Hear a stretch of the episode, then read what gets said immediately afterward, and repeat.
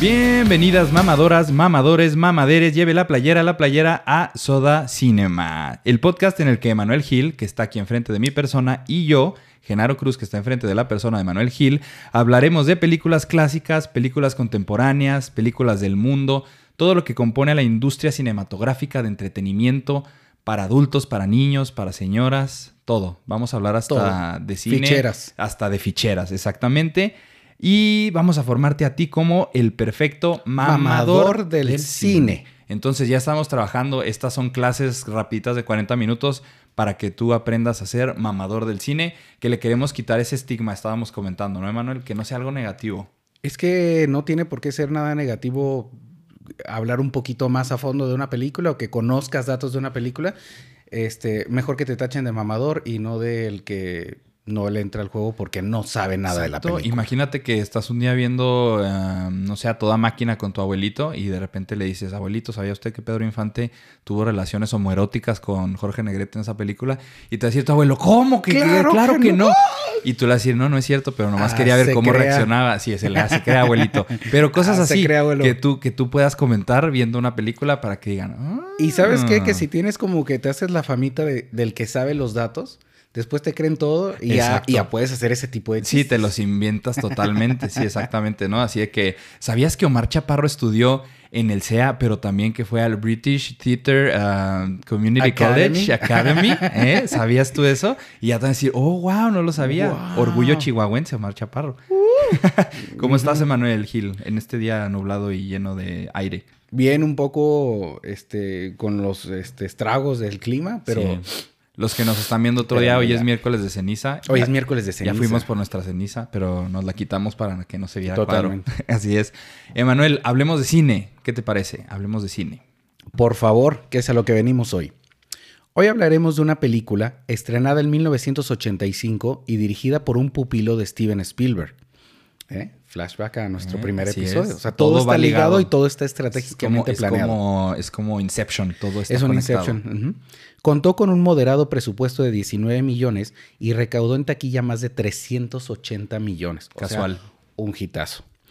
En una línea del tiempo alterna, esta película estuvo protagonizada por Eric Stoltz, un actor en- con carrera ascendente en Hollywood en aquel Le entonces. vamos a poner una foto porque lo más seguro es que no sepan quién es Eric Y Stoltz. pues nosotros tampoco sabemos quién es Eric Sí. Stoltz, la verdad, porque este, pues, el que, le- el que es si sale en Pulp Fiction, mamador, si eres si eres mamador, mamador, sale en Pulp Fiction. sale en Pulp Fiction, es el que le entrega la, este, El dealer, el, es el el dealer. dealer de John Travolta. Exacto. Y ahí tienes un dato mamador. y el protagonista viajaría en el tiempo encapsulado en un refrigerador. Al principio, esa Al era principio, la idea. ese es- en una línea del tiempo alterna. Esa fue la película. Esta es la película. En palabras de su director, es una historia de amor cómica, de aventura y ciencia ficción. Y algunos otros nos ha hecho buscar en nuestro auto dónde demonios está el capacitador de flujo de mi auto que hasta la fecha no encuentro. Así, oiga, don Tuercas, y mi Flux Capacitor, oiga, no lo encuentro, No, ya lo no- busqué no en está averiado, no está averiado. No, mi, mi Mr. Trash, ¿o ¿cómo se llama? Que le pones basura. ¿Dónde está? Para echar- no echarle gasolina, le quiero poner basura. Estamos hablando de Volver Volver. al futuro, Back to the Future. En inglés. En inglés. También aquí son Un- clases de inglés como con Marta de baile. Totalmente. O sea, y sabes que la ventaja aquí es eh, que el título en español, que es el literal, Ajá, el mismo, sí. Queda bien. O sea, se oye también cool en español. Sí, como no le pusieron inglés. este volver al copretérito. ¿no? Así como algo así, no sé, más Ajá. mamador. Sí, o sea, Todavía puede- más mamador. Y, y- y fíjate que eso es lo que, lo que, lo que está algo padre. Mira, voy a leerte aquí algo, algo, algo interesante que se me hizo la película. A ver ahí. saber un poquito de cómo arrancó. Robert Zemeckis y Bob Gale eran amigos que estudiaban cine, ¿sí? Pero ellos mismos platican que a diferencia de los amigos con los que estudiaban cine, que todos estaban enfocados en la nueva ola francesa, en Muy mamador el pedo. muy mamador el pedo, ellos decían, es que a nosotros nos interesan otras películas, o sea, como las de Clint Eastwood, Sí, muy importante, relevante ese gusto en Clint Sí. Eastwood para más adelante. Exacto. Este, y, y otro tipo de películas como James Bond. O sea, ellos les gustaba entretenerse, les gustaba divertirse Así es. viendo cine. Aventurilla. O sea, sí hay gente que estudia cine que no nada más está pensando en hacer una película europea con un celular y haciendo música con el con sonido con elementos de la basura. Sí. O sea, sí hay, sí hay gente que estudia cine por decir, es que disfruto pasármela padre en el cine. ¿Qué No- seríamos sin Michael Bay y los Transformers, por ejemplo? ¿no? Así, cosas Ajá, así. ajá, sí. Sí, sí, Haz el mundo cuenta. es mejor con los El mundo es Transformers, mejor así. Claro. Escriben su primera película, que es 1941, y La atrae la atención de nada más y nada menos que Steven fucking Spielberg. El Spielbergo. El Spielberg. O sea, Spielberg voltea a verlos. O sea, a unos... Unos chavos. Nadie. O sea, Como tú y como yo, gente como, uno. Básicamente nosotros escribimos y ¿sabes qué? Guillermo del Toro dijo, güey, yo quiero dirigir esa Sí. película. ALB dijo, vamos A- a hacerla. Y, y, entonces, bueno, aún así, dirigida por Spielberg, la película fracasa. De, La- de los peores fracasos de, la carrera de Steven Spielberg. no, a ver, tú dime, ¿es el primer fracaso de Spielberg? Eh, pero sí, eh, en esa película, por pregúntame por qué carajos, el protagonista es John Belushi, que venía de hacer los Blues Brothers, Saturday Night Ah, Live. había hecho los Blues Brothers. Sí, pero de hecho en los Blues Brothers tiene un cameo Steven Spielberg al final de la película. Ok, pero no es algo, pues, muchas decisiones muy raras para Steven Spielberg, pero igual el guion le gustó, que es lo que aquí nos Que aquí, interesa. aquí es lo que llama la atención. Ajá. Luego hacen tres películas más escritas por los dos, por Bob Gale y Robert Zemeckis, y las dirige Zemeckis. Las tres películas que siguieron, fracasos totales. O sea, estos venían de escribir cuatro películas No pega de el que se hicieran y no pega. O sea, no funciona. O sea, literalmente esto aplicaría para decir fracasados. Y hay O sea, un multiverso donde ahí pararon y se retiraron y no tenemos volver al futuro. Es que de hecho sí paran. O sea, de hecho sí pararon y básicamente el güey. O sea, Bob Gale se regresa a San Luis, su ciudad natal, a hacer Potosí. publicidad. A. San Luis Potosí. Ajá. Y se regresa a hacer publicidad. O sea, él, él ya había tirado la. Yo lo entiendo como que él ya había tirado la toalla. Sí, pues te regresas a hacer este Godines, básicamente. Exactamente. Dejas tu vida de, de Hollywood de locura y Pero, drogas. pero son de esas cosas que cada, cada fracaso llevó. El, labró el camino Sí, para va eso. haciendo la escalerita. Él regresa. Y entonces cuando regresa a su ciudad, ahí es cuando encuentra el anuario de su papá. Ujú. Que, Que aquí no, es no son historia muchos, famosa. no, pero aquí no somos mucho de anuarios. El, el clásico yearbook de los gringos. Que de hecho la, yo, yo digo que esa lo adaptamos de los gringos. De que al final del año fotos de todos. Fotos de los clubs. Fotos del Claro. club de lectura, del de ajedrez, del club de mahjong. Todos los clubs de la prepa y hacemos el anuario. Si, si te gusta, mira, hay una ventaja con la cultura gringa. Si te gusta ver películas, no, no que seas mamador del cine, no que No, conozcas películas mucho, en pero general. sí que te gusta ver películas en general, tienes muchas nociones de cómo funciona la cultura gringa. el mundo gringo. Ese es una, ese es un paro Sí. Oye, en mi prepa no teníamos casilleros. ¿De qué se Sí, trata ajá, eso? y es porque, y en los casilleros, y es bien común, pues porque en las escuelas gringas es común. Entonces, el anuario es ese libro que en muchas películas sale de, este, de que les entregan al final, Y se donde lo viene la firman. fotografía y se lo firman, etcétera, etcétera. Para los que nos están viendo en Bolivia, que, que no saben probablemente que es un anuario. Que es un anuario, pero... No es nada en contra de Bolivia, pero No, no, no, nada en contra de Bolivia, pero eh, igual en México no tenemos. Ya, tampoco. No, no tenemos. Shout out a Padilla, que organizó el, el anuario de nuestra generación. Ay, sí, en nuestra prepa. Gracias, Padilla. Ojalá sigas vivo, Padilla. Un abrazo donde estés. Yo no tengo el anuario, pero muchas gracias. Tengo las playeras. Yo creo que nuestro equivalente aquí en México son, las playeras. Las polo. Las playeras que, que atrás vienen los nombres de, de todos los que hicieron el conjunto de Que era nosotros, era cosa uno y cosa dos. En nuestra prepa era cosa única. Yo Ajá. tengo la de mi primaria, güey. La- no, ah, no, esa no me Yo tengo tocó, mi no. playera de la primaria. Mira, no teníamos tanta feria en mi primaria para hacer playeras a final del año. sí. Toma un chocolate y vete a la secundaria. Por 20 pesos. Ajá. Entonces, él encuentra el, el anuario y ahí ve la fotografía de su papá. Y, y era la misma prepa Que fue a la que había ido él. Entonces él Sí, en San Luis no hay muchas opciones. No hay muchas opciones, no, creo que haya muchas opciones. Y haber dos menos antes. sí, y ¿no? menos antes. Entonces, ahí, ahí dice que siente que es como viajar en el tiempo al ver la escuela, porque es una escuela, años atrás. En la que él estuvo. Sí, sí, eso es, es y se importante. topa con una cualidad diferente, que el papá, eh, su papá tenía el título de presidente de su generación, cosa que él no sabía. Entonces, O sea, cuando tú ya ves a tu papá bien teto y no te imaginas que llegó a ser que cool. llegó a ser el cool, o sea, llegó a ser el mero mero, digo, a lo mejor es un poco ñoño, pero de todo está cool haber sido presidente de la de la, generación. Y eh, a la hora de ser presidente, él se pregunta, ¿me hubiera caído bien mi papá la prepa. si lo hubiera conocido a la misma edad? ¿Tú nunca te has preguntado eso? No, pero ahora vemos que sí. Porque es, algo, sí. es un concepto bien básico en el que se centra la película, pero tú viéndola a lo mejor ni piensas en eso. Yo sí, yo sí pensaba en mis dos papás, eh, este, que amo a mis padres, pero no creo que hubiéramos sido como particularmente Mm, amigos. amigos. No porque hubiéramos sido por ende enemigos o porque nos hubiéramos caído mal. Simplemente siento que los hubiera tratado en hola, hola, pero yo siento que yo hubiera estado en otra cosa y ellos en otra por, por el- como lo que ellos me platican que hacían en la prepa, o sea, eran mucho más fiesteros que yo. Yo creo que eh, mi papá y yo sabiendo que le gustaba ABBA y Billy Joel a lo mejor hubieran ahí tenido ahí una oportunidad. Una, una, una pequeña conexión. Sí. Este, entonces, eso generó la, pri- eh, la- la primera premisa.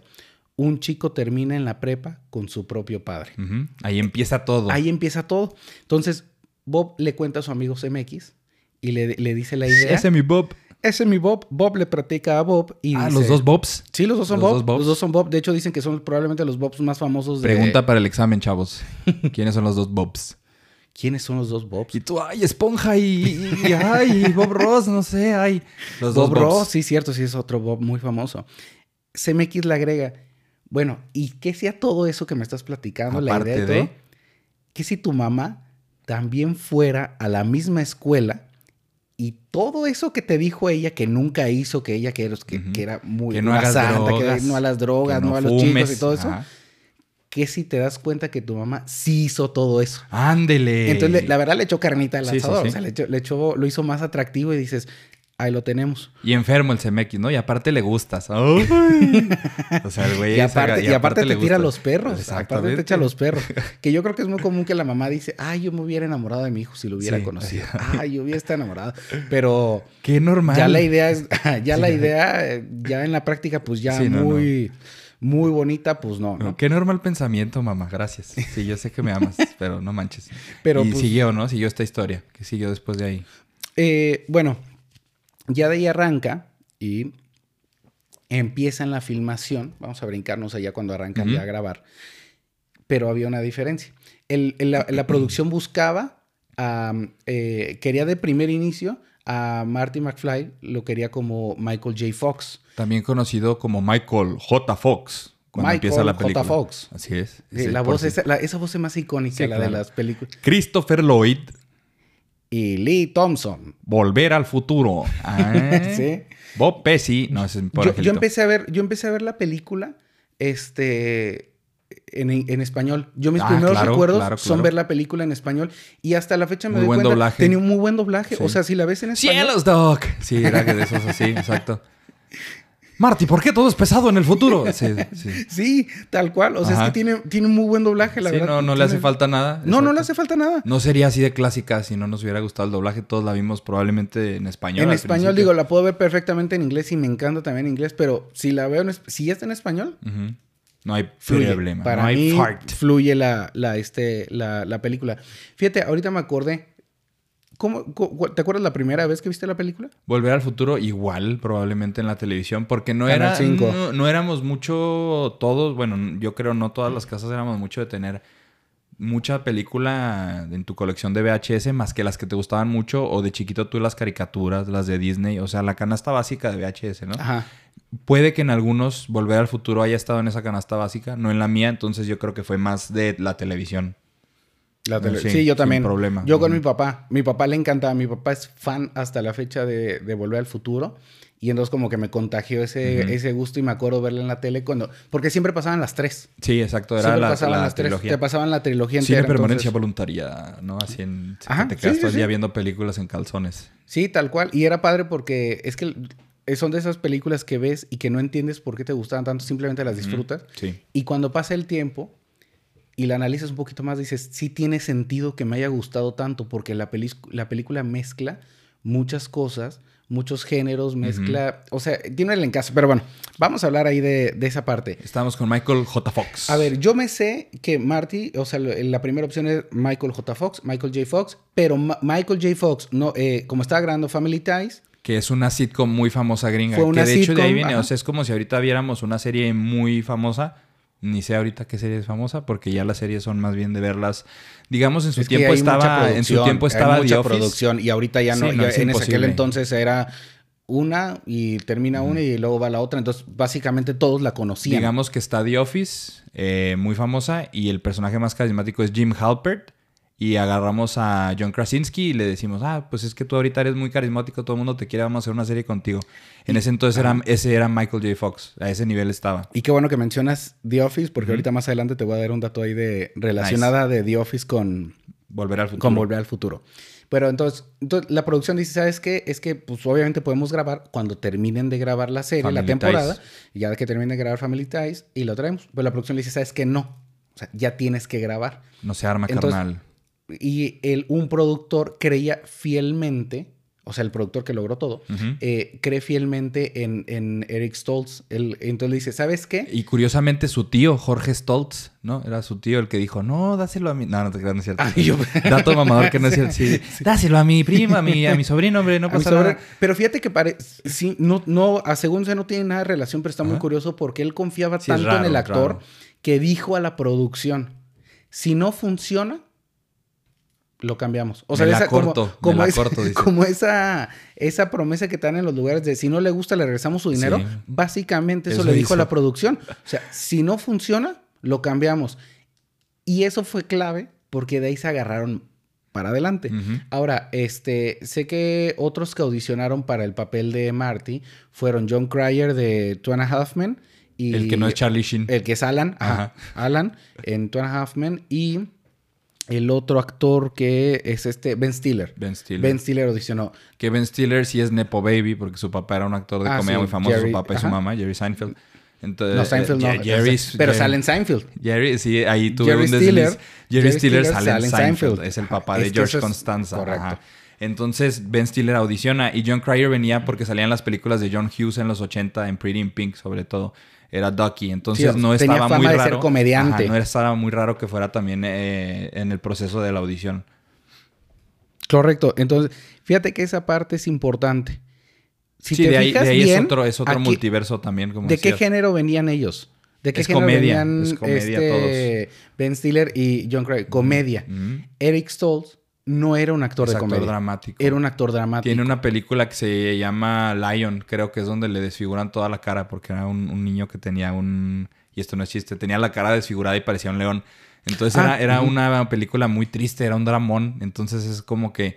Y de hecho si vemos los test screenings que ahorita podemos pegarles video, es otro, totalmente otro, otro mood, otro feel al Marty McFly de Michael J. Fox. Era como más sombrío, más serio. Entonces no era lo que ellos no les gustó, justo lo que querían de Michael J. Fox. Fíjate, arrancan. Yo nada más quería un dato. ¿Tú sabes quiénes más audicionaron para el papel del doctor? O sea, ¿qué, qué otros Es que personajes? el Doc Brown viene de la mano porque ah, estamos hablando de otro comediante, Claro. Christopher Lloyd. Ajá. Christopher Lloyd venía de hacer la sitcom también de Taxi, famosísima. En ese entonces era la serie más famosa de Estados Unidos, Taxi, y que también salía Danny DeVito y que los dos salen en One Flew Over the Cuckoo's Nest. Es lo que te decía. Yo lo ubico. Lo previo es, Es One su Flew Over the película, Nest. Una película muy mamadora que valdría la pena hablar después. Hablar de esa. Es la primera película de Christopher Lloyd que sale ahí de loquito en el hospital psiquiátrico con. Jack Nicholson. Pero luego hace Taxi, se ganó dos Emmys, entonces es un actor muy famoso, pero también de comedia. Comedia. Pero tiene El abuelo de como- Malcolm, es abuelo de el Malcolm, abuelo de güey. Malcolm. Jeff Goldblum, John Lithgow. Jeff Goldblum, que es este. En Jurassic Park. El doctor Ian Malcolm en Jurassic Park. Entonces imagínate la historia de eh, Marty. eh. John Lithgow, que es eh, la voz de, Farquaad. de, de Lord Farquaad. Y también salía en Third Rock from the Sun. Dudley Moore, que es el... el, ah, papá de, el papá de Barney, ¿no? el John papá de. Barney es John, Lithgow. Lithgow. Ajá. Dudley Moore hizo la original de Arthur, que lo hicieron un remake con Russell Brand, muy feito. Pero también comediante. Robin Williams, pues yo creo que todo el mundo sabe quién es Robin Williams. John Cleese, de los virus de la comedia Oh, de, de- Monty de Monty Python. Python. Mandy Patinkin, que es un actor muy famoso de musicales. De, el Mandy Patinkin es Íñigo Montoya en, um, en Princess Bride. Él es Mandy Patinkin. Y Jim Hackman, que no mames, Jim Hackman del Dog Brown hubiera sido una locura, una puta locura. Y James Woods, que ahorita es un actor canceladísimo por ser seguidor de Trump. Entonces ninguno de ellos igual, o sea, no, no iba a cuajar como cuajaron al final Michael J. Fox y Christopher Lloyd. Pero antes de que, de que llegara entonces... Antes de que se cuajase. Antes, antes de que se cuajase, arrancan con Eric Stoltz.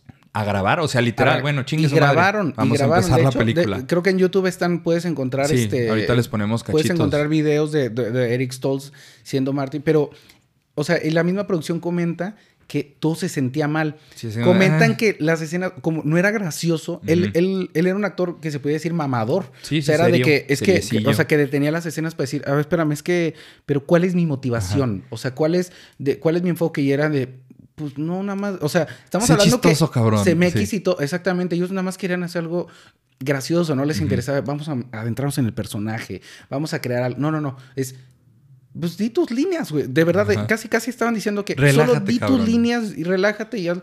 Decían que no funcionaba tanto que ellos sabían, terminaban de grabar y que se ponían a platicar de, o sea, ¿qué vamos a tener que hacer? ¿Sabes qué? Vamos a cortar esta escena, vamos a cortar esto otro. O sea, tratando de arreglar y van todo a arreglarlo, están visualizando todo para arreglarlo en postproducción. Pero puedes arreglar una que otra, que, que otra secuencia en postproducción, sí. Sí, no toda la película. Pero no puedes toda la película. Sí. Entonces, ¿a qué llegan? A decir, ¿sabes qué? Esto no funciona. Spielberg, acuden con papá Spielberg, que estaba produciendo la película, y les dice, Que ya era O sea, Spielberg, ya era Spielberg. ya tenía, la- ya, tenía, ya tenía una buena fama Spielberg. O sea, les dice, cámbienlo. O sea, no la piensen, cámbienlo. Acuden con el productor y le dicen, oye, ¿sabes qué? Sorry, este, no funciona. Y tú nos Y- prometiste y, que y se si pusieron tensos y dice, pero dicen que sin embargo les dijo, órale, o sea, va. O sea, me comprometía que si no funcionaba, va. Lo cambian y traen ahora sí a Michael J. Fox. Pero como Michael J. Fox todavía seguía trabajando en la serie, Family Ties. solo podía grabar en las noches. Por eso es que en la película tantas escenas Son de noche. son de noche. Sí, están la, cuando te presentan el DeLorean, están en el Están en, centro en el- comercial. en el parque. y es de- es de noche. Cuando él viaja, obviamente sigue siendo de noche. cuando- o sea, todo, lo, todo sucede de noche. ¿Por qué? Porque eran los espacios que él podía grabar. Cuando él podía. Y fíjate que está padre, porque dicen que esto habla muy bien de la habilidad de Robert Zemeckis para dirigir. Tú cuando ves la película, cuando no enfoquen directamente de cara A Michael. a, a Michael J. Fox, hay escenas que probablemente sean con Eric Stoltz. O y, sea, las, y las dejaron. y las dejaron. Entonces, como Michael J. Fox podía grabar hasta muy noche, muchos de los actores, ¿sabes qué era? Pues no los podemos tener hasta acá Y no quedó. puedo desperdiciar todo el día sin. Porque Marty sale prácticamente toda la película. Entonces, ¿qué hacían? Grababan todo lo que no enfoca, no, no pusiera en cuadro, a cuadro a, a este, a Michael J. Fox Y usaban lo otro. y graban lo demás. Entonces, cuando tú ves la película, por ejemplo, la, la escena do- eh, donde está este, la mamá que él llega, está cenando con su familia y que llega la mamá con el pastel del tío Joe y no salió de prisión. Esa escena donde no esté Michael J. Fox la grabaron sin él. Y muchas de las. del- cuando sale nada más a cuadro Michael J. Fox, está él solo grabando esas escenas. O sea, pero tú ves la secuencia No, no. y lo parece notas. que todo se grabó en una. Eso dicen, habla de la gran habilidad para dirigir de, de este, de, mm, de, de Robert Zemeckis. Y no salió barato porque gastaron como 4 millones en reshoots, que ahora es lo más normal del mundo. Acaba de salir Ant-Man, creo que duraron pinche mil horas y gastaron pinche mil dólares en volver a grabar el final. Y pues ya ahorita se hace con casi todas las películas, pero en ese entonces gastar 4 millones para volver a empezar prácticamente era como que, ay, no manches. O sea, De ya, hecho, ya desde ahí tú sabes dime que... qué película sabes, o sea, cuántas películas escuchas que hayan sido desde antes o hasta la fecha que hayan cambiado el actor. Mm, ¿Cuántas sabes? No. Es No, que es nada no. normal. Es No, nada y, normal. y de hecho está todavía más cabrón para CMX porque si ves hasta en los test screenings de Eric Stoltz trae otro vestuario. Ajá. O sea, trae una, una chaqueta de piel negra, no, no negra. trae el, Dicen- pero fíjate el que eso es, es cómo, chaleco. cómo el encontrar, tener el cast correcto ayuda. Cambia todo el tono Dicen que de cuando la llega eh, Michael J. Fox, o sea, que se empiezan a reír en cuando dice los primeros diálogos, la producción dijeron, ya. Ya, es bien cagado, no mames. sí, Ajá. respiraron. Y dijeron, ¿sabes qué? Se suponía que Eric Stoltz va con la, la chamarra, el Marty de Eric Stoltz va con una, llega De al cuero. pasado con una chamarra negra para pasar desapercibido. Y entonces que dijeron, oye, ¿sabes qué? Que de hecho es- esta figurita para los que nos están viendo sí sale. O sea, dijeron, ¿sabes qué? No, que desentone. Que Pues porque note. acaba de viajar del, o sea, está- acaba de viajar, ¿para qué queremos que se vea igual que los demás? Y le pusieron la famosa, este, el, el famoso Chaleco, salvavidas. el Chaleco famoso salvavidas anaranjado rojo. Anaranjado rojo. Este. Y bueno, eso es, eso es de las, de las cualidades que tiene en cuanto, o sea, el, el O sea, cambio fue una producción muy Caótica. muy caótica. Muy caótica. Pero termina, es, es como lo que dicen los gringos de lightning in a bottle. Estás metiendo un trueno en una botella. Entonces estás encapsulando mil cosas que, que tienen que pasar. O sea, que solo pasando así da el producto que nos dieron. Entonces esa producción caótica nos dio lo que al final fue y lo que conocemos ahorita como la película Volver al Futuro. Todo ese caos, todo ese caos lo creó. Yo tenía un punto, un punto que quería tocar, aprovechando esto, y es que dos cosas que tenía de cambio el guion original. Uno, eh, la mascota del profesor no era el perro Einstein, era un chimpancé llamado Shemp. Pero la producción dijeron, no, no mames, no, No o mames, sea, un chango. como un chango. Sí. O sea, y ya pone el perro. Que tendría más sentido porque es un científico loco, pero para grabarlo estaba en chino. Correcto. El viaje en el tiempo sería provocado por una explosión nuclear originalmente. Marty se refugiaría en un refrigerador que estaría en la parte trasera de un auto y al salir estaría en el pasado. Lo primero que hicieron fue cambiar el dispositivo en el que viajaría en el tiempo. Optaron porque solo fuera el auto. Entonces te metes al auto, va a explotar y, Y viajas. viajaste en el auto. Y ya. Pero después se dieron cuenta. Ah, y utilizaron al DeLorean, ¿sabes por qué? Por esto. Mira, los que nos están viendo. Aquí lo vamos Esto, a. como a se abren las puertas del DeLorean, modelo. Como se abren las puertas del DeLorean, yo no sabía, pero tiene un nombre. Se llaman alas de gaviota. Las alas de gaviota entonces daba la impresión de que era como una nave espacial y por lo tanto Y que es un carro totalmente de, De lujo. de lujo, pero más, más que eso es de metal. O sea, todo es metálico. Ni siquiera la pintura es como de un color. O sea, es metal. Ah, claro. Todo el carro está hecho de metal. Eh, y el siguiente problema radicó en que la explosión por sí sola costaría 6 millones. O sea, ni siquiera fue porque fuera una Sí, mala idea. es que es carísimo. Entonces que dijeron, ¿qué vamos a hacer? Y alguien optó por, ¿sabes qué? Mira, a ver, ya tenemos el carro. Y si nada más a cierta velocidad el carro alcanza, alcanza a viajar en el tiempo, 88 millas por hora. y salió el 88 millas por hora, y dicen, ¿sabes qué? Ya. Esa es la forma en la que va a viajar en el tiempo. Que yo hasta la fecha, si estoy manejando en carretera, es mi reto. Así, 88 millas por hora, ya viajé en el tiempo. Y luego ya le bajas Sí, no, es, es una, es una velocidad súper mamadora, pero disfrutable del, del, del cine. Entonces, eso está padre. Esta idea el- el- la usaron en, en Indiana Jones. La Sí, usa pinche Steven enfermo Spielberg. de Spielberg. Recicló el, el Recic- pinche refrigerador. reci- recicló el refrigerador y la explosión que él se, que él se oculta en un refrigerador. Indiana En Jones. Indiana Jones and the Crystal School. Indiana Jones and the fucking aliens. Así le digo yo. And the fucking aliens. Donde sale Shia LaBeouf que ya no va a volver a salir. Pero donde el Ahí. final es con marcianos. Esa, yo así le digo. Indiana Jones and the fucking Martians. En esa película, ahí pueden ustedes ver a Indiana Jones en su refrigerador sobreviviendo una explosión justo. O sea, este enfermo se guardó la idea, Spielberg, 40, 50 años y dijo, ah, vamos a usarla en Indiana Jones. Vamos a usarla en Así Indiana es, Jones. se la recicló. Así está. Este. Otro dato padre que, que vimos fue. Ah, bueno, yo te, te decía de dos antes de, de ya, de ya concluir y poder cerrar con esto. Eh, cuando se- cambian a Eric Stoltz, recastean a la actriz que es Jennifer, la novia de Marty, porque la actriz Melora Harding, que es Jan en The Office, la gerente eh, que sale con Michael, Sí, la primera encargada de corporativo. porque era más alta que Michael J. Fox, y, la- y las chicas de la producción dijeron: ¿Saben qué? No tiene sentido, ella no va a salir con alguien más chaparro. Es bien mamona. ¿Es bien mamona? No. Y entonces le cambian. Y otro, eh, Crispin Glover era el raro. O sea, Crispin Glover es el papá. El papá de Marty. Le pidió, fíjate, cuentan una anécdota que le pidió a Lee Thompson, la actriz que es, es la mamá de Marty, que fueran a su departamento para leer el guion y poder entrar en personaje. Así que pintaron un volcán. O sea, se puso, le puso un lienzo y vamos a pintar y pintan un volcán. Cuando terminaron, Crispin le dijo, ya estamos en sintonía. Y ya, y, Y se, se fue. encueró, y se encueró, ¿no? fue. Ay, sí, no. y se fue. Para los que no saben, Crispin Glover es una de las personalidades Más más, raras. raras. de Hollywood. Tiene dos películas que ha dirigido que son pero bizarras y nos ha tocado que venga aquí a nuestro rancho, al Alamo Draft House varias veces en El Paso a presentar sus películas raras ver, que es, o sea, es es una personalidad muy extraña y justo por eso chocó con Robert Zemeckis porque si es que este güey está Y hasta con raro, Marty, con está todos. cabrón, no sé si, o sea, nadie estaba de acuerdo con cómo actuaba, o sea, así como ven el personaje del papá, así actuaba yo con la vida real, así de raro, así de extraño, y eso lo hizo que chocara mucho con la producción. Y eso, y el que choque con la producción, hace que cambie el guion de la secuela.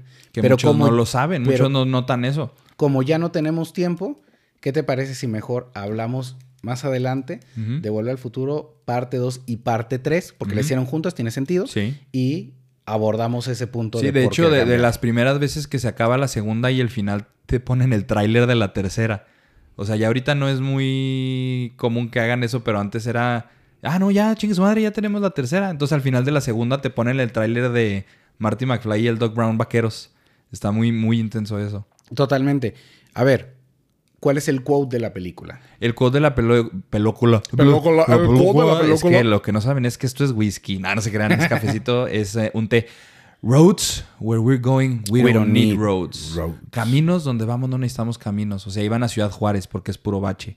No, no necesitan caminos, ¿no? es porque tenemos ya la, la ruta troncal. No, no es cierto. Este era el final porque llega el Doc Brown al final de la película en el DeLorean y dice, rápido Marty, ya sé que ya resolvimos todo este cagadero, pero tenemos un problema en el futuro. Y luego dice, ah, caray.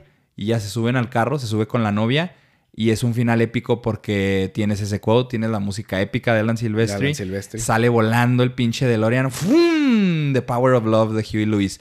Es un final muy chido porque todo se combina para que sea el final perfecto, que de hecho era el final perfecto, no estaban planeando una secuela. Es un final es- épico, Este totalmente. quote era nada más para cerrar la película de, ah, ¿saben qué? Pues se llama Back to the Future. En realidad al final sí vamos a ir al futuro, pero no estábamos eh, listos para enseñar eso. O sea, en realidad no teníamos que ver el futuro. Claro. Este, en la película la pueden encontrar con Tío Netflix. Tiene en Netflix eh, aquí en México tiene parte 1 y parte 3. No sé por qué no tengan la 2. Este, pero bueno, ahí pueden ver, por lo pronto pueden ver esta. Y más adelante que hagamos la continuación. ¿qué le puede decir? Le podemos decir to be continued. Sí, to be continued. Y aquí vamos a hacer una pausa comercial. Vámonos Vamos a, pausa comercial. a Me gustaría ir a una pausa Como si fuéramos un programa de televisión. El episodio de hoy es patrocinado por DeLorean Motor Company. DeLorean, el carro del futuro, que ya no existe. Gracias, Y que está DeLorean. en el pasado. Y que está en el pasado. Gracias, DeLorean, por patrocinarnos. Aquí vamos a poner imágenes del DeLorean. Todavía existe. Probablemente, dirías tú, el, el carro más ah, famoso de toda la historia del cine.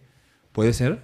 Yo, yo digo que sí. Los autos de James Bond. O sea, a ver No, cuáles pero piensas. no, no, no. La gente le preguntas eh, cuál carro traía en, eh, en Sí. el servicio secreto de su majestad. No te va a decir, pero el DeLorean lo conoce todo mundo, ¿no? Creo yo. Solo por eso a lo mejor estaría en el, en el 1. El de los picapiedra. O sea, el de- Batimóvil, a lo mejor el Batimóvil. te das un tiro con el Batimóvil. Fíjate que mi papá una vez fue en, en el Auditorio Nacional en la Ciudad de México, creo que en los 90 o en, los 80 Ujú. eh, llevaron una exposición de todos los autos del cine y la televisión. Ok. Y me platicó un chorro. Y me acuerdo que en su momento me dijo, y estaba tal, y estaba tal, y estaba. Entonces, a lo mejor ahí pudiera haber una mejor idea. O sea, yo, por ejemplo, yo sí, lo que más rápido ubico con un auto en una película, pues el DeLorean. Es más, se me hace hasta evidente. Ujú. El DeLorean, Pero- el Batimóvil. Mm, ya, quit- quite el auto increíble, ya nuestra generación no es relevante. Eh, lo de Rápido y Furioso. Los de Rápido y Furioso. Pero es que pues son autos rápidos. Carro, Digo, ¿no? perdón para los que ven, pero es que pues no, son No. autos rápidos y Son ya. carros o sea. rápidos y furiosos, es todo lo que son. Ahí está nuestro episodio de Volver al Futuro. Si usted se acuerda o ha visitado Universal Studios en Hollywood, ahí puedes ver parte de los sets que usaron en Volver al Futuro. Está, Está chido. Hill Valley. Está Hill Valley, la- la Plaza del Reloj. La Plaza del Reloj está, está intacta, porque Ujú. la grabaron, esa sí la grabaron en Estudios Universal. Sí. Y está intacta la... Y antes, en el juego donde ahora son los Simpson, ese edificio grandote era el juego de Volver al Futuro. Que era un simulador del subiste? DeLorean. No. yo déjame, te presumo que yo sí. Fui en el, en el 99 Chale. para pasar el 2000. Ujú. Este, Cuando iba se acabó el chiquito, mundo, iba- eh, Cuando cuando, se se acabó el mundo. Iba bien chiquito, pero me acuerdo que me fui con mi abuelo. Nos subimos por, eh, para eh, subirnos más rápido. Entonces yo me subo con él y estaba padrísimo porque Sí, te subías en el. DeLorean. Entonces el DeLorean, haz de cuenta que agarraba y se ponía, te- se ponía como en posición vertical, así, o sea, se Subías. Arriba. Y veías la historia del doctor que le está hablando a la cámara y entonces te este, está haciendo unas pruebas y todo, pero se mete alguien al auto y lo roba. Pero el que lo robas piensa que se está robando un, una- un DeLorean, o sea, un auto de lujo. Y entonces le acelera porque está huyendo y empieza a viajar en el tiempo. Entonces, a la hora que está viajando en el tiempo, te van pasando así que, oh, y vas y luego los dinosaurios y pum, te Sí, van- en la historia de hecho es el Doc Era- Brown y es Biff Tannen. No consiguieron a Michael J. Fox. Salen nada más ellos dos. Ah, yo de- eh, por ejemplo, yo de Biff Tannen no me acuerdo. Yo nada más me sí, acuerdo.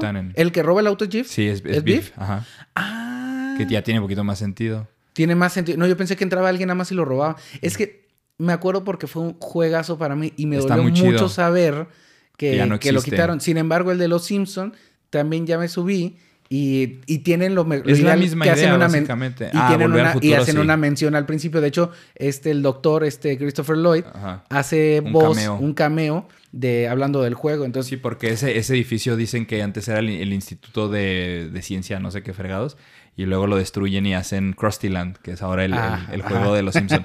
y sí, ahí puede visitar un poquito de historia del cine. Vaya usted a Universal Studios, nuestro patrocinador del día de hoy también, con Oficial. DeLorean, junto, junto con DeLorean. Y así es, yo digo que sí, uno de los autos más clásicos. Dejamos plática para parte 2 y parte 3 de Volver al Totalmente Futuro. sí. Me quedé con, con varias cosas que podemos sí, platicar perfectamente, pero creo que aún quedan más teniendo una parte 2 y parte 3. Ujú.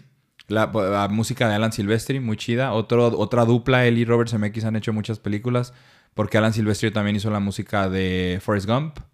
Hizo la música de otras películas de Robert Zemeckis, que no me acuerdo. Ah, eh, Who Framed Roger Rabbit. Quién engañó a Sí, Roger la- Rabbit. las películas eh, Castaway también las si Robert. Zemeckis se hubiera retirado en los 80s, 90s, sería hasta ahorita, que todavía lo es, uno de los mejores directores en la historia. Nomás no vean Pinocho. No, nomás no vean del con Tom 2000, Hanks. del 2000, Ah, su madre, ¿qué sería? Qué, porquería de película. bueno, no, no vean de, de Náufrago para acá, yo creo, podría ser un buen consejo, tal vez. No vean de Sí, Náufrago no, para pues acá. no. Porque tuvo la película con, con Joseph Gordon-Levitt, del señor que caminaba en la cuerda floja, que no está mala y salió en 3D. Beowulf también no estuvo Beowulf, tan ok, mala. pero híjole, lo demás que ha hecho últimamente, pobrecito señor, ya que lo metan al asilo. Ah, no al asilo, pero que, que sí le quiten ya la cámara, no sí, manches, ya, sí. por favor. Pero sí, si se hubiera retirado en ese entonces, se retira como uno de los grandes. Porque en 80 90 fue un madrazo lo que hizo Robert Zemeckis. Oye, y hablando de madrazos, pero ahora sí, pero, pero Roberto no, Madrazo, candidato en aquellos entonces a presidente. Ah, no Un cierto. madrazo a mi corazón, lo que le pasó a Bruce Willis. Bruce Willis. ¿Qué le pasó Me a Bruce dolió. Willis? A lo mejor hay gente que no sabe. No, de hecho, o sea, a ver, yo sé que tiene un tipo de, de demencia Empezó que eso hace como- que ya no se vaya a acordar Ujú. de lo que de lo que grabó, o sea, Bruce Willis Ya no, no se, se va a acuerda acordar de- que grabó Duro de Matar, que grabó este mi, Encu- Mi encuentro conmigo para mí, bueno, Me en su momento la vi. Y me gustó mucho, este, pero Eh, señales, señales, Señales. este, el sexto sentido. Sexto Les digo sentido. que es whisky, carajo. El sexto sentido, ya no se acuerda. Es que Bruce Willis es un actor que era- es muy buen actor, pero como que él no sabía, güey. Era como que, no, no, yo nomás doy vergazos, pero no, carnal. Cuando quería actuaba muy bien. güey, y además una personalidad súper cool, dueño de Planes Hollywood. Dueño de Planet Hollywood. Si usted va a Planet Hollywood puede ver mucha memorabilia de, de lo que estamos hablando aquí, que es el cine. Eh, donde sea, porque tienen un chorro. Era antes, antes esa moda cool de que el tío siempre quería ir a Señor Frogs o a Planet Hollywood o al Hard Rock. Una moda que creo yo se está muriendo y No, qué ya bueno. está porque- súper muerta. Oye, pero a ver, platícale a los mamadores eh, lo que me estabas diciendo. Es que, es- Muy, muy que él triste hizo, que te los últimos años, el güey hizo como 20 películas que Sí. ni sabemos que Sí, salieron. o sea, eran películas de acción genéricas directo a Redbox o a Netflix o a donde fuera, porque él sabía que le estaba pasando y quería dejar dinero básicamente a sus hijas. Entonces ya todas las líneas se las daban por chicharo porque ya él no se acordaba de, o sea, leer un libreto y acordarte el diálogo, olvídate, o sea, ya eso no, no funcionaba. Entonces ya lo que hacía era todos mis diálogos por chicharo, vámonos. Y mucha gente pensaba, "Ah, pobrecito, están abusando de él. No, aparentemente él lo hizo Él todo lo hizo consciente. consciente. Porque primero empezó como afasia, que es que se te olvidan las palabras, estás hablando y te quedas así como, "Uh", no te acuerdas de qué estabas diciendo, cosas así. Se, Ay, a mí me pasa eso. medio retiró y ya después que tienen diagnóstico full de demencia, es como que, no, pues ya no hay manera, ya está súper mega retirado. Un saludo al señor Bruce Willis. Le mandamos un GPKA a ese Un motherfucker. GPKA motherfucker. Historia real. Una vez fuimos a ver eh, eh, Duro Die de Matar, Die Hard en el cine. Y hicieron un concurso de quién hacía el mejor GPKA motherfucker. Yo me agarré el cabello simulando ser calvo. Hizo esto. Ajá, hice eso. Y nadie le entendió. Quedé en Pues es que nadie va a entender que Sí. si te pones la mano en la cabeza, estás interpretando a un calvo. De- dijeron, este pendejo que está haciendo. Mucha gente en el público creo que se salió y ya no vio la película porque dijeron, no, no mames, ya no, no me voy a estar sometiendo Tanta a estas estupidez, cosas. no, Y gracias. le hice así, GPKA motherfucker. Y luego todos, ok. Güey. Güey, yo a mí me dolió mucho porque sí, Bruce Willis se me hace la bomba y Es la bomba. es la bomba. Y lo va a seguir siendo. Sí, La verdad es que lo la va a seguir verdad siendo. tenía Lo- proyectos muy interesantes, Claro. no era nada más tirar madrazos, como digo, tenía películas que luego sí decías, "Ah, Bruce Willis, Bruce Willis, sí. Así que un saludo al señor Bruce Willis. Yo creo que lo último que hizo medio bueno fue su secuela de de la película que hizo con M. Night Shyamalan, que es eh, Unbreakable, Ah, sí, que hizo la de Glass, hizo la secuela. Eh, No, fue lo último, yo creo que hizo medio consciente, tal vez, quién sabe. Que de hecho todavía muy buen momento al final de Split, cuando te das cuenta que están conectadas esas películas. Porque sale Bruce Willis, empieza la música Unbreakable y dices, ¡ay, no mames! Eso está muy chido. Está muy Última chido. vez que, de las últimas veces que sentí algo así chido en el cine.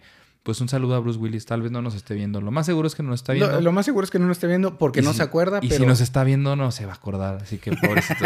Too soon. pero perdón, de corazón, de, corazón, un abrazo. señor Willis. En más chisme de la semana, eh, siguen los live actions pendejos que no necesitamos. Ah. Y el primero del que podemos hablar es Lilo y Stitch. Su película favorita de nadie, dijo. Nunca, no, no es cierto. Oye, nuevas generaciones sí, ¿eh? Sí, a algunos sí les gustan mucho Lilo y sí. Stitch. Sí, es, sí, es como que vuelven a ver, ay, qué padre, antes dibujaban las películas. Déjame te digo algo. Yo sí conozco a alguien que su película favorita es Lilo y Stitch. Híjole, ya, ya le insulté yo a esa persona. Es que creo que es por generaciones. O sea, por ejemplo, yo hay gente que se asombra que le digo, yo vi Lilo y Stitch en cine y Ajá. ¡ay, qué viejo! ¿Ya tienes nietos? Te dicen. sí, casi, Sí. casi. Uy, ¿de qué, ¿de qué hablas cuando vas al asilo, abuelo? Te preguntan, ¿no? Eh, Sí, el primer live action del que hablamos es este y el primer actor que está ligado a este live action de Lilo y Stitch es el último actor que te imaginas. Probablemente junto con Bruce Willis. Dices, ah, ¿quién va a estar en Lilo y Stitch? Dices, ay, pues Bruce, Bruce Willis. Willis. No, pero ¿quién sigue? Zach Galifianakis. Bruce Willis va a ser el Eh, Stitch. eh, ¿Quién? sí, Zach Galifianakis, conocido como el gordo chistoso de The Hangover. De Claro. ¿Qué pasó ayer? Eh, va a ser uno de los marcianos que anda persiguiendo a Stitch. El gordo. Ah, el gordo, pero hasta donde yo sé el otro, el que tiene un ojo nada más, el Mike Wazowski flaco. Eh, ¿Ya ves que son dos? Ajá. Exacto, güey. Es así de importante Lilo y Stitch que no nos acordamos de los personajes. Pero ahí está. Si Lilo y Stitch es su película favorita, pues qué padre para usted. El otro es Cómo entrenar a tu dragón. Innecesario también. Ahora live action. Hagan Atlantis. Eh, no, no soy fan de Atlantis, Ándale, pero eh, Atlantis pero tiene que, más mira, sentido que lo hagan. Si vas a hacer un remake, si vas a hacer un live action, hazlo de algo que no tuvo desde el principio tanto éxito para que puedas a lo mejor hacer otra cosa. ¿no? Exactamente. Como- y no hacer lo mismo. O sea, Lion King, qué asco el, el live action de Lion King porque le estás quitando todo lo que es, es expresivo de un animal de caricatura y se lo pones a un animal real, da risa. O sea, el, el- el león real diciendo ¡Papá! Así como que no causa el mismo impacto que ver a Simba sus ojitos tristes cuando se muere Mufasa, spoiler alert. Entonces ahí están dos remakes innecesarios. Eh, Soy Leyenda, ¿te acuerdas tú de Soy Leyenda con Por supuesto. Will Smith? Una secuela de Soy Leyenda. Que creo, Sí, sí. eh, eh, ¿te acuerdas que había dos o tres finales eh, alternos? Alternos. Entonces uno de esos finales da pie a la secuela o el original. La verdad es que no me acuerdo yo mucho del final de la película. Solo que tiene la- el antídoto a la vacuna y algo hace con su perro que se muere y así. Así de presente la tengo. Pero secuela, va a haber secuela con Will Smith. Va a haber. Y Michael Jordan, el que no es Michael Jordan. Michael B. B. Jordan. Jordan. Porque Michael A. Jordan jugó en los Chicago Bulls. Michael B. Jordan es un actor Es un actor. que es Creed en las nuevas películas, secuelas de. sí, sí, sí. de- y que ya viene su película, ya va a salir. Ya va a salir, este, vayan a ver Creed, quién sabe, sale el Canelo Álvarez, a ver Ah, cómo sale le el Canelo. actuando. Eh, vamos a dar los putazos. Ah, no, es ese Julio César Chávez. El Canelo habla como de Guadalajara. No sé cómo hablan los de Guadalajara. Ah, vamos a Antares. Ah, ah, Andares. cosa- Andares, perdón, Antares es Antares. Vamos a Andares en mi Mercedes, güey. Eh, y esos creo que son los chismes Son que podemos comentar en las recomendaciones. Te la resumo. Yo quiero empezar con una que hablamos de Spielberg y vamos a poner aquí abajo el link porque esta película está en YouTube completa, la puede ver. Una película que salió para televisión, la primera película que dirigió Steven Spielberg en forma, se llamaba Duelo, Duel, Duel. que es como tiburón pero con un camión, con un tráiler. Sí, un camión. Eh, está Que muy nunca chida. vemos al nunca vemos al conductor. Está muy chida, véanla en YouTube, se las recomiendo. Cuatro sodas, yo creo, para Duel. Eh, puedes ver todo lo que va a hacer Steven Spielberg en el futuro. O sea, tú la ves y aunque sea el- la primera película de Spielberg, que era Sí, una película, de inicios, hecho, sus ideas. una película para televisión, entonces es cortita, dura como 50 minutos. Dices, ah, este güey va a ser tiburón, tiene todo el sentido del mundo. Se la recomiendo mucho, Duel. Y mi segunda recomendación, ayer empecé a ver Severance en Apple TV Plus, que como acabas tú de comentar, hay 100 mil cosas nuevas en la tele, es imposible verlas todas. Y hay 100 mil servicios de streaming ya, pero si tienen incluido Apple TV Plus en su iPhone o algo, les recomiendo Severance, dirigida por Ben Stiller. Ah, ben nice. Stiller es muy buen director, mucha gente no sabe. Una de las primeras oportunidades que tuvo el chivo Lubeski, Emanuel Lubeski en el cine Claro. fue con Ben Stiller. Reality Bites, Reality Bites. Entonces, eh, no es nomás chistoso, no nomás hace películas eh, para hacer reír, sino que Ben Stiller es muy buen director y Severance es una serie que les va a volar la cabeza. Cinco sodas, cinco sodas supremas a Severance, véanla. ¿Tú qué nos resumes, qué nos recomiendas para esta semana? Hoy, eh, ¿sabes que he estado viendo más documentales? Ajá, de esos coméntalos. Me, me aventé. Estamos en la era de los Me documentales. aventé punto de inflexión en Netflix. Está padrísima. O sea, te habla. eh, es de los ataques del 11 de septiembre, los- el- del terrorismo que hubo. ¿Qué? ¿Qué pasó? Eh, ¿Qué pasó el 11 de ¿Qué- septiembre? ¿Qué pasó el 11 de septiembre? Este. Pero lo que, lo, lo que lo hace atractivo es que te habla del todo el previo que hubo al 11 de septiembre que yo no sabía. Digo, los que saben historias y, y- y de geopolítica. Este de- no es un podcast de Eso historia, es totalmente. de. Lo, saben. Ajá. Este, pero ah, hubo muchas señales de que ven- iba a haber un ataque cabrón Las, a Estados este, Unidos por parte del rojas. terrorismo. Hubo banderas Obviamente rojas. el ataque superó las expectativas de lo que hubieran esperado. Fue un éxito, dirían los talibanes. Los talibanes fue un éxito. O sea, fue un hitazo. Este, y fue el blockbuster de los. de- Sí, dijeron. Ay, perdón, Muy que fue trabajo, chiste. sí. Pero este, y posterior, eh, te cuentan la reacción que tuvo Estados Unidos, que fue de, ay, güey, o sea. Gracias al entiendo- 11 de septiembre, sí ahorita te que estén bien enojados, pero. Eh, Si era para exagerado. tanto. Digo, gracias al 11 de septiembre ahorita te quitas hasta los calzones cuando vas a un aeropuerto Sí, gringo. claro. O sea, todo cambió. Estados Unidos cambió y de hecho una persona lo resume así. Este. ¿qué, qué, cuál fue la consecuencia en Estados Unidos después del 11 de septiembre? Estados Unidos tuvo miedo. Perdió la inocencia, dicen Tuvo algunos. miedo. ajá. Y entonces está muy cabrón. De verdad los veo, son cinco episodios. Son cinco episodios de una hora. Los vale perfectamente. Están muy bien narrados. Unas imágenes brutales. Yo le daría cinco sodas, definitivamente. ¿Y dónde a- lo podemos ver? En Netflix. Es, es original de Netflix.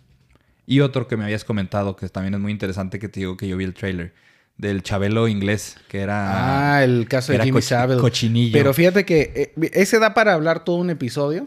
Pero es un documental cabrón. Véanlo. Jimmy Savile, Savile con V, este, eh, una historia de terror británica, es original de Netflix. Y véanla y vean eh, la imagen de un pedófilo en su máxima expresión que pudo hacer lo que quiso durante más de 50 años y se fue a la tumba siendo condecorado como Sir y con todos los, los, este, los tributos y, y- y decoraciones, condecoraciones que pudiera tener una persona en Inglaterra. Con alfombra roja y Con alfombra roja. despidieron. Horrible, véanlo, o sea, es, es un documental fuertísimo. O sea, es como si aquí nos enteráramos en México que Chabelo siempre fue un pedófilo, ¿no? Algo así parecido. Básicamente es el equivalente a que si Chabelo te enteraras que fue un pedófilo y abusó de mujeres, porque bueno, este abusó de niños y niñas, pero aparte abusó de mujeres este, durante el tiempo que estuvo el programa, que fueron 48 años, el de Chabelo, haz de cuenta que sería el equivalente a la noticia, o sea, la misma noticia.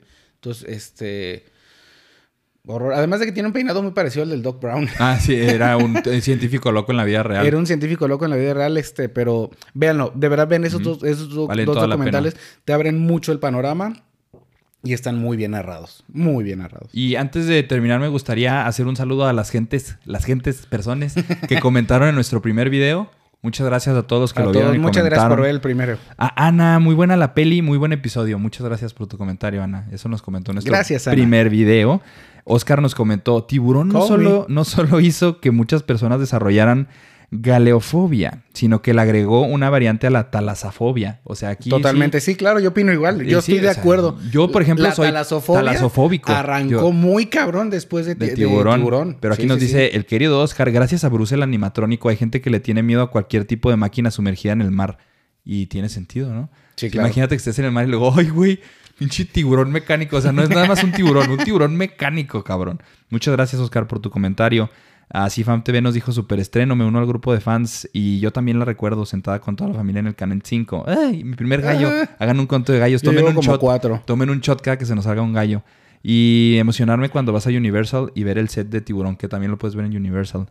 Y Edwin nos dice, Tremors, uff, directo en la nostalgia, gran inicio muchachos. Tremors, peliculón de Kevin Bacon. Peliculón, valdría la pena. Yo creo que todos los días hay que cerrar recomendando que vean Tremors. No, no es así, ¿no? Así- Pero sí ven Tremors. Sí, vean Tremors. Denle mucho dinero a Kevin Bacon. Eh, segundo episodio, Emanuel. Muchas gracias. Muchas Ya- gracias. Ya hablamos de cine. Ya podemos ir otra vez a, a nuestras vidas normales. Totalmente podemos regresar a nuestras vidas normales, comentarles que para los siguientes dos episodios estamos empezando y vamos a hacer una pausa. Y con pausa me refiero a que vamos a enfocarnos en lo que sigue, que es los Óscares. Que es lo más mamador de lo que puedes Súper ultra mamador para que le puedas decir a tus amigos. eh, Exacto. Esa no iba a ganar, güey. Y sin ver la película, les vamos a dar resúmenes para que ustedes no tengan que ver todas las películas que salieron y están nominadas. Y veas probabilidades de que gane tu película, tu actor, tu guion o lo que tú tengas favorito. para que hagan su quinela bonita. Llena tu quinela y participa ahí en Cinemex. Cinemex, patrocínanos. Ujú. Eh, te pueden regalar un año de cine gratis o siempre tienen promociones. Aquí les vamos a decir una gran guía. Todo aquí abajo les ponemos los links de todo lo que... Para que puedan. Ujú. Y también los boletos de RBD, que acuérdense que podemos rifar o no. ¿O no? No, sabemos. Pero si sí, episodio. pero si sí, síganos viendo. Si no, no les cuesta nada. Pero si sí, pueden haber ganado dos boletos de Rebelde. Totalmente. Así que nos despedimos con esta, con esta bonita canción de RBD que suena de fondo. Desmonetícennos. Ay, ser o parecer. Ya, es todo lo que me sé de RBD.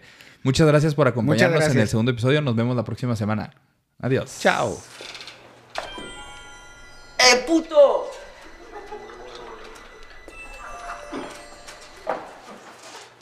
There she is, man. There's a bitch. Son of a bitch, she cheating, man. Hey, bitch. No homeboy for her tonight, man.